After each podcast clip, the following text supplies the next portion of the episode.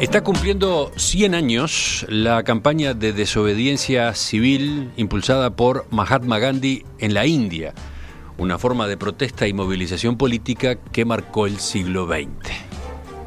I must ask you to believe me when I say that I have never made a statement of this description that the masses of India el primero de agosto de 1920, Gandhi, a quien escuchamos, llamó a boicotear al gobierno colonial inglés mediante huelgas, movilizaciones y el no pago de impuestos.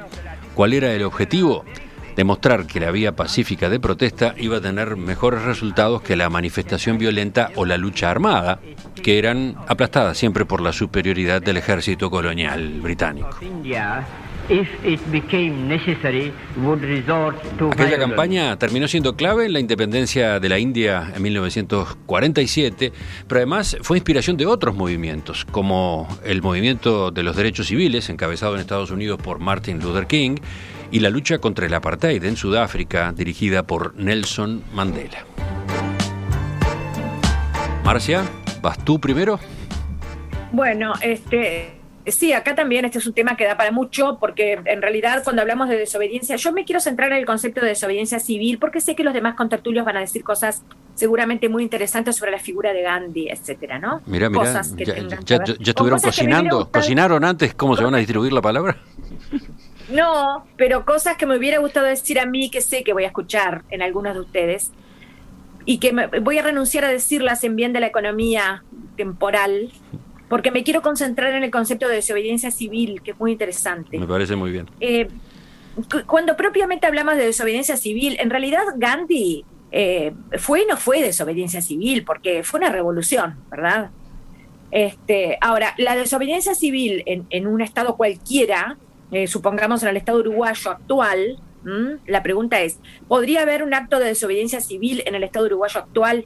Digo, para mantener un poco también la vigencia de Gandhi y de sus ideas y de su sacrificio, ¿no? Este, ¿Podría haberlo? Bueno, en realidad, justamente como dice su nombre, la desobediencia eh, se supone que es, es, ir en contra del gobierno, en contra de también de, la, de las leyes, en contra de las leyes, pero está analizadísimo este concepto por parte de la filosofía del derecho y de la teoría política, y fíjense qué interesante, dentro del Estado de Derecho puede darse también actos de eso, y se dan, y se dan. ¿eh? Eh, por ejemplo, no sé, no querer este, enrolarse en un ejército que va a marchar a la guerra en nombre de la paz. ¿eh? Entonces la persona puede ir presa. Caso de Estados Unidos. Caso también de Estados Unidos, Toro, el gran, el gran pensador Toro del siglo XIX que marchó preso por no pagar sus impuestos este, curiosamente y jocosamente su tía se los pagó a los impuestos, cosa que lo enfureció mucho a Toro, porque le quitó un poco la base por la cual él estaba llevando adelante ese acto de protesta de desobediencia civil, es uno de los pilares de esta teoría, y, y son actos ilegales dentro de un gobierno, dentro de un Estado, ¿verdad? Son actos públicos, pero sus características tienen que ser las siguientes, ¿eh? Eh, no pueden ser violentos. Eh, los actos de, desobediencia civil son conscientes, son ilegales, son públicos, pero son pacíficos.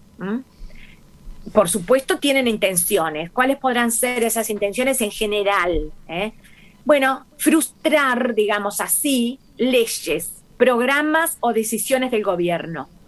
Ir contra decisiones del gobierno y contra leyes que consideran injustas, invocando principios éticos y, no menor este dato que voy a decir ahora, con aceptación voluntaria de las sanciones que les puedan corresponder y con fines innovadores. Así que es, por eso renuncié a hablar de Gandhi, aunque amo esta figura, porque me pareció que era tan importante, ¿verdad?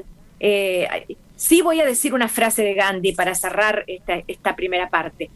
Dice Gandhi, la democracia brota naturalmente en el espíritu de aquel que está habituado normalmente a obedecer de buena gana a toda ley, divina o humana. Pero entonces cuando la democracia brota naturalmente en su espíritu, sea cual sea ese gobierno que obedece, solamente entonces tendrá derecho a dar un paso hacia la desobediencia civil. ¿Qué quiere decir Gandhi con esta frase? Daré, dará un paso hacia la desobediencia civil todo aquel que sienta brotar en su alma, en su espíritu, la verdadera democracia. ¿Te gustó este comienzo, Juan? Te lo pregunto porque tú eras eh, en esta mesa uno de los impulsores del tratamiento de este tema, de este aniversario. Claro. Y este, bueno, eh, si se animan, voy a decir lo que voy a decir. Eh, Gandhi era una persona admirable, era un alma grande, como quiere decir su sobrenombre, Mahatma, quiere decir alma grande precisamente. Pero ante todo era un político fracasado. la libertad de la India forma parte de los acuerdos de las, que finalizaron la Segunda Guerra Mundial. Elliot Roosevelt, que era edecán de su padre, lo relata claramente en un libro muy, que, absolutamente recomendable de memorias que se llama uh, A Rendezvous with, History, with Destiny. Y ahí muestra claramente que la condición que, que quería imponer Estados Unidos y la Unión Soviética para finalizar la guerra era la descolonización del planeta, en particular la descolonización del Imperio Británico. Es decir, esa era la condición para finalizar la guerra. Y la guerra no finalizó durante todo un año por la, por la obstinación de Churchill de no tratar el tema. De modo que la, guerra finalizó en 1945 y en 1947, de acuerdo con el plan de descolonización, ocurrió la descolonización de la India, que era la más, la más importante de las colonias británicas y la primera que tendría que hacer, la que tenía más dificultades para realizar la descolonización. Luego, luego, siguió, luego siguió en África, por ejemplo. Entonces, eh, Gandhi Gandhi en realidad había emprendido una lucha obsoleta, no solo la, desobediencia civil, que era una cosa, de alguna manera se puede decir admirable o estimable, sino una lucha obsoleta contra la tecnología inglesa. Si recordemos a Gandhi hilando, hilando algodón y, haciendo tela él mismo para vestirse con telas que no fueran, no fueran telas inglesas, telas importadas. Y esta, eh, y esta esta lucha contra la tecnología, en realidad, tuvo consecuencias importantes. Y quiero mostrar algo, algo que es absolutamente evidente. Comparemos dos países que son casi, más, casi del mismo tamaño, que tienen grandes tradiciones culturales, como es la India y China. Son además vecinos, ¿no? tienen siglos, tienen milenios de cultura. ¿Qué pasó? Y uno se independizó en el 47, otro se independizó en el 49, o, se independizó, bueno, la revolución, la revolución este, de Mao fue en el 49, y en ese momento empezaron las reformas. En el momento de empezar las reformas, miren el estado actual en que se encuentra hoy la India y el estado actual en el cual se encuentra China. China es la segunda potencia económica del mundo, con tendencias a ser la primera, y la India sigue siendo un país subdesarrollado, lleno de pobres, de miserables. Inclusive más, este, la comparación es todavía más clara cuando pensamos que China construyó una industria pesada y unificó el idioma y, el y alfabetizó. Y la India no lo hizo. Es decir, ni siquiera tienen una lengua común para que hablen entre ellos sus habitantes.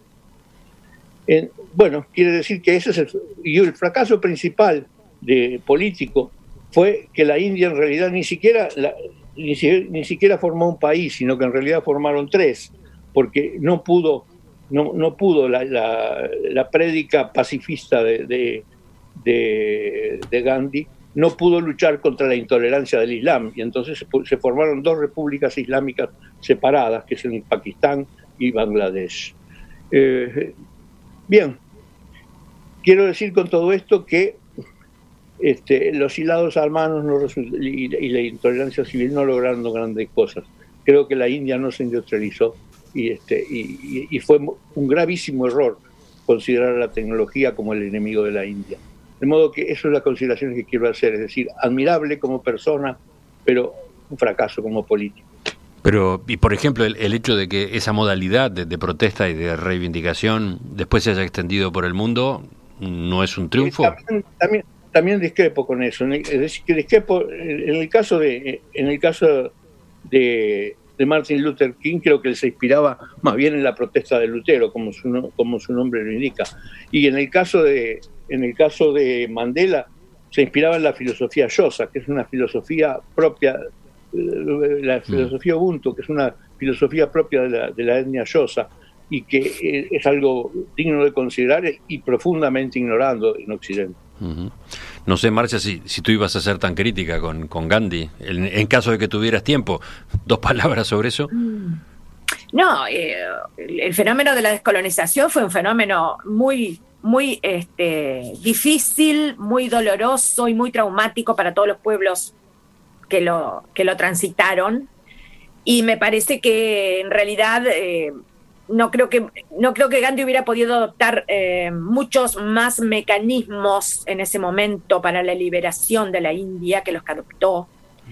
El asunto de la tecnología este, que menciona Juan es muy atendible, obviamente, porque en eso le va hoy la vida al mal llamado tercer mundo, pero no me parece que se deba, no digo que lo haya dicho Juan así, ¿no? Mm. Simplemente no me parece que se deba a a consecuencias que emanen directamente de la elección que hizo Gandhi. ¿no? no me parece.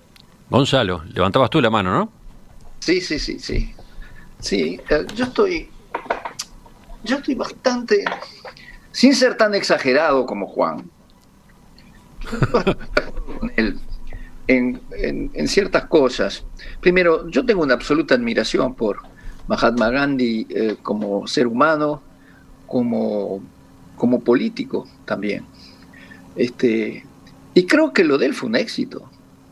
Lo que pasa es que sí estoy de acuerdo con Juan en que fue un éxito porque las condiciones de la época permitieron que ese tipo de desobediencia civil llevara a, resolver una situación que ya no sabían cómo resolver, pero tenían que resolverla. Este, la desobediencia civil no hubiera servido contra Hitler ni contra estos fanáticos musulmanes. De hecho, a los fanáticos musulmanes no se los pudo convencer y como bien dijo Juan, terminó el Pakistán separado, después el West Pakistán que se convirtió en Bangladesh.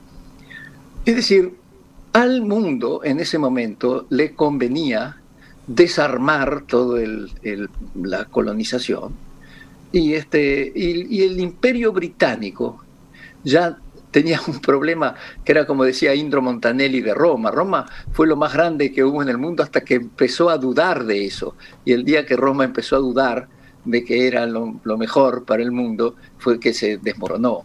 Y al imperio británico le pasó lo mismo. Yo creo que Gandhi, que además era un abogado que se había formado en, Oxford, en Inglaterra, que hablaba un inglés este, que conocía perfectamente la mentalidad de los ingleses los atacó y les hizo dudar de que su presencia en la India y en Pakistán en ese momento era moral. Eh, el imperio se estaba cayendo, el imperio británico. Diez años más tarde perdieron el canal de Suez, que era una cosa absolutamente estratégica, sin siquiera pelearlo. Es decir, que, como bien dice Juan, ya se había decidido de que se iniciaba un proceso de descolonización y Gandhi fue este, muy útil en ese proceso yo no le quitaría a Juan ningún mérito personal a, Gandhi. Este, lo que sí también estoy de acuerdo con Juan es que la India no fue el éxito que debió haber sido. Eh, pero con esta sutileza, si tú lo comparas con la India, Juan, con la China, la China tuvo un régimen dictatorial, no sabemos exactamente cómo fue que logró los logros que eh, indudablemente logró. Eh, India hoy día no es un país atrasado ni tecnológicamente porque desarrollaron su bomba nuclear ni desarrollaron también sus satélites, su, conquista del espacio. Es decir, que tecnológicamente la India no es que se ha quedado tan atrás. Este, por supuesto, no tiene la fuerza económica que tiene China. Pero China tiene todavía por resolver el problema de que viven en una dictadura. Y India ese problema no lo tiene. Es caótica, ha sido caótica la, historia de India, eh, además no ha sido pacífica. Eso sí, también se puede decir en eso Gandhi no fue exitoso, porque desde que India nació ha tenido problemas, bueno, con Pakistán continuamente, en Kashmir ha tenido problemas con China, también en la frontera. Este, es decir, no ha sido ni un país pacífico, ni un país económico y socialmente exitoso, pero tecnológicamente sí lo ha sido. Así que, yo creo que Gandhi fue un hombre que aprovechó una circunstancia de su tiempo y, fue y hizo permitió que sucediera un hecho histórico, que es la independencia de la India y Pakistán. Este, y en lo personal creo que era una persona admirable. Hmm. Para Juan, este, más de un oyente manda una foto, una foto conocida, una foto clásica, una foto blanco y negro en la que se ve a Martin Luther King en, un despacho, en su despacho, con eh, el retrato de Mahatma Gandhi colgado en un cuadro, ¿no? Allí en, la pared. Eh, no sé vamos a profundizar después en eso en todo caso, lo anoto porque enseguida vino esa respuesta. Por último, Alejandro. Bueno, eh, capaz que, que, se puede discutir cuánto, se, capaz no, por supuesto que se puede discutir qué influencia tuvo en verdad Gandhi para la descolonización de la India. Eh, probablemente no tanta como lo solemos imaginar. como decía quizás Juan, se hubiera dado igual aún sin Gandhi eh, como decía Gonzalo, eh, fue una de las condiciones para terminar la guerra que se descolonizara, eh, que se descolonizara el mundo, empezando por la India y siguiendo después por África. Todavía queda algún algún rezago por ahí, tenemos a las Islas Falkland acá cerquita, ¿no? Este, pero bueno, yo quería volver quizás a algo de lo que de lo que había empezado a decir Marcia. Eh, con respecto a la no violencia, la actitud esa de la no violencia y qué significaba la no violencia.